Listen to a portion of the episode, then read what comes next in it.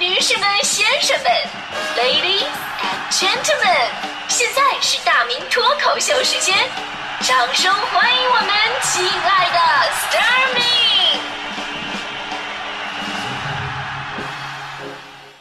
好，欢迎各位来到今天的大明脱口秀，我是大明。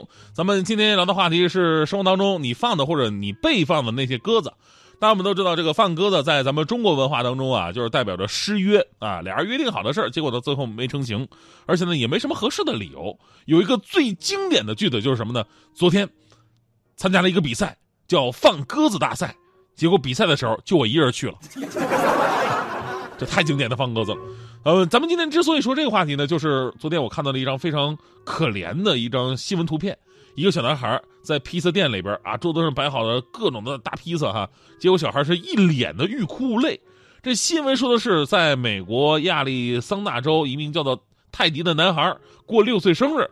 哎，我们经常看这个美剧都知道啊，国外小孩过生日啊，家长都会给小孩弄个大 party，对吧？然后邀请孩子们的孩子同学啊或者朋友啊到到这来玩然后对于父母来说呢，其实，呃，算是这个跟其他父母的一种交流，也算是一种社交活动。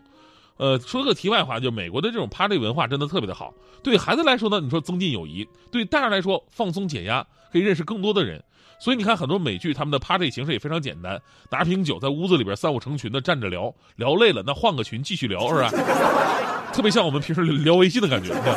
而且人家聊天就可以在那儿啊站着聊天，坚持一晚上。我们聚会如果不干点什么，比如说比如打个麻将，都不知道怎么能坚持下去。当然了。刚才我们说这个都是成功的 party，而这个小男孩之所以欲哭无泪、楚楚可怜的表情，就是因为自己过六岁生日，他妈妈给他举办了生日派对，而且订好了四十个大披萨，等待着同学们到场。结果不料邀请的三十二位同学全部缺席，一个都没来。啊，一个大桌子只有泰迪小孩一个孤零零的啊，在那等着，非常让人心疼。而且吧，你要真有事吧，你可以提前说一声，你起码也是个礼貌，对吧？这三十二个同学吧，当天只有一名家长说啊，这个我不能前往，因为有事儿。其他人全都是干巴的不来。呃，东北话干巴的就是这没有任何原因，就是不来。不过呢，这个太极同学啊，就是当天后来还是这个恢复了心情，第二天还是开心的到学校来上课了。所以呢，问题来了，呃，到底是谁的人品有问题呢？以后我们怎么继续做朋友呢？那这张可怜巴巴的照片啊，在互联网上被大家伙广泛的转发，最终被当地的 NBA 球队。太阳队给注意到了，于是呢，为了弥补小朋友的遗憾，太阳队呢决定送出四张门票给泰迪一家。那届时呢，球队将会安排球员跟泰迪一起玩，并且让泰迪跟这个吉祥物大猩猩见面，他们将会一起分享泰迪最爱吃的披萨。哎，这事儿啊，到最后总算是有一个比较好的结局了。当然了，咱们说孩子们之间呢，可能对于约定啊这事儿看的不是那么的重，毕竟两小无猜。当然我们所说这所谓的约定呢，也是那种比较私人的、无关于道德跟法律的那种约定。但成年人的社会当中，如果你们约好了干什么事儿，如果经常被人放鸽子的话，虽然不是大事儿，但是久了也真的会让人闹心。最常见的就是现在很多朋友都有那个什么运动的群吧？哎，我就有，我现在手机里边一个足球群，一个篮球群，规律都是一样的。就刚建群的时候吧，大家伙兴致盎然，踊跃报名。啊，当天一大早上群里发出各种的什么提醒。啊，记得带什么什么东西。然后还有两个小时的时候呢，有人说准备出发吧，谁跟我一路？还有半个小时的时候呢，说我们已经到了，你们在哪儿？啥的，就这套路。但是半年之后，这个群就不是原来那个样子了。半年之后，平时绝对不说话，好不容易你约个球，大家伙都说模棱两可的话，说啊，这这个说看情况吧。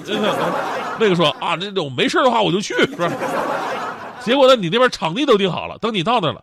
然后微信群里边各种鸽子都飞过来了，哎呀，你看这天好像要下雨呢，要不就算了吧啊！哎，哥们儿，我今天刚好加班啊，你说我们那领导忒不是人啊，这个！哎，兄弟，你说怎么这么寸呢？我马上要到了，车坏半路了。我跟你说，这些都不算什么，最过分的我见过这个，是吧？哎哎哎，是今天吗？我怎么记得是明天呢？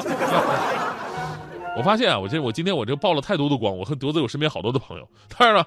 其实这些都不是对我伤害最大的，毕竟我现在也算是老油条啊。我跟你说，我心理承受能力真的是几乎没有底线了。现在，我真正因为被放鸽子而伤心，那都是年少懵懂、天真无邪那会儿。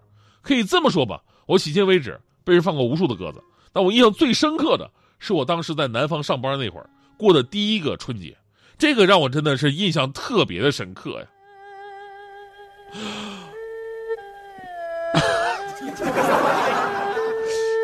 那是二零零六年的第一场雪，比二零零五年来的更晚了一些。当时呢，作为一个刚刚参加工作、玉树临风而又精力充沛的小伙子，我们当时领导开会决定说让我春节参加值班，我就回不去家了。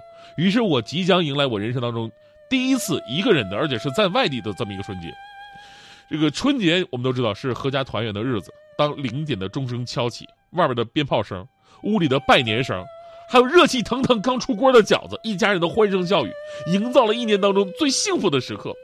而接下来，我将如何面对独自一个人的冷清呢？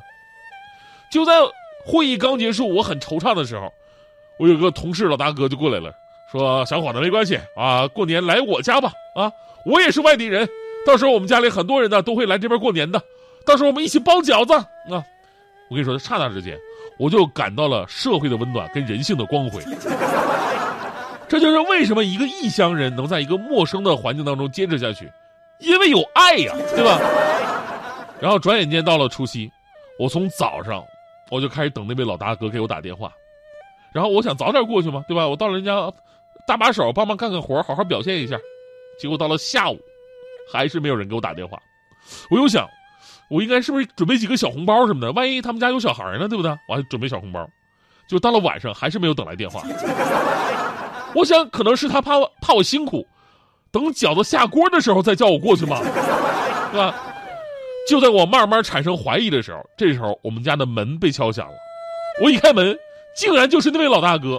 当时我无比的感动，我说你打个电话，我自己过去就行，你还亲自来接我呀？说大过年的，结果老大哥还没等我开口呢。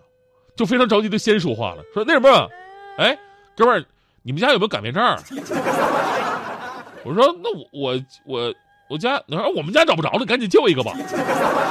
我说我有啊，然后他特别开心，拿走了我们家的擀面杖，然后回头说了一句谢谢啊，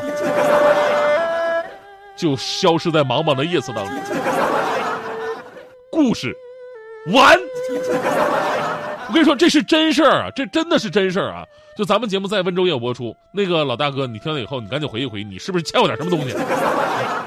我后来总结了一下，您肯定是和平的使者，因为你太能放鸽子了啊！而且你还是那种就把鸽子放出去，然后你以为呢，这个鸽子已经飞远了，你再也看不见了，你的心已经开始不再想念了。结果他回头又在你面前嘚嗖的绕一圈，然后最后一次再次让你看到他开心的飞远了。哎呦我的气死我了！我跟你说，这个真实的故事背后吧，还有一个真实的彩蛋。今天我要揭露的彻底一点，就是在那个老大哥离开之后吧，我一个人孤零零的守在我十二平米，而且是没有暖气的宿舍，南方都是没有暖气的，特别冷，我还穿着羽绒服。当零点的钟声敲起，外面别人的鞭炮声，跟别人屋里的拜年声，还有别人家热气腾腾刚出锅的饺子，别人一家人欢声笑语，营造了一年当中别人家最幸福的时刻。而此时的我。我决定，我不能放弃自己，对吧？哎，我也得过年啊，是吧？我一个人也是人啊。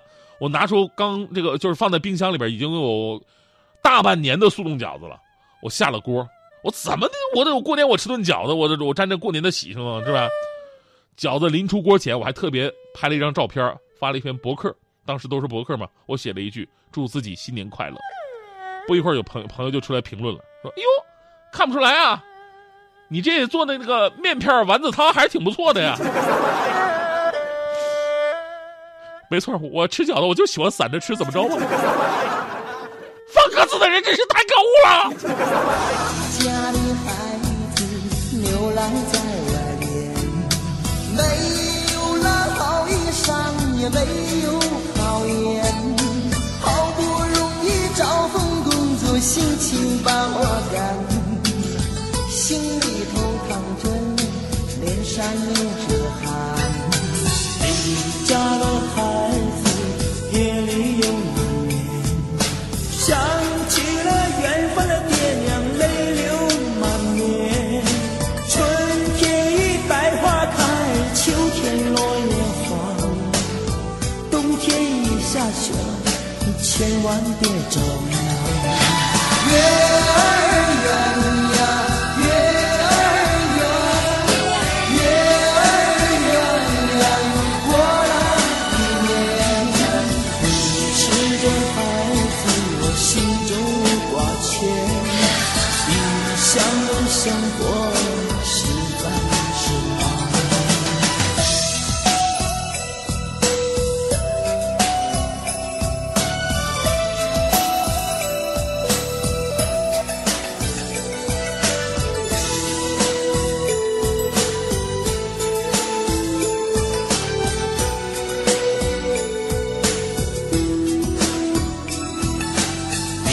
下的孩子流浪在外边。没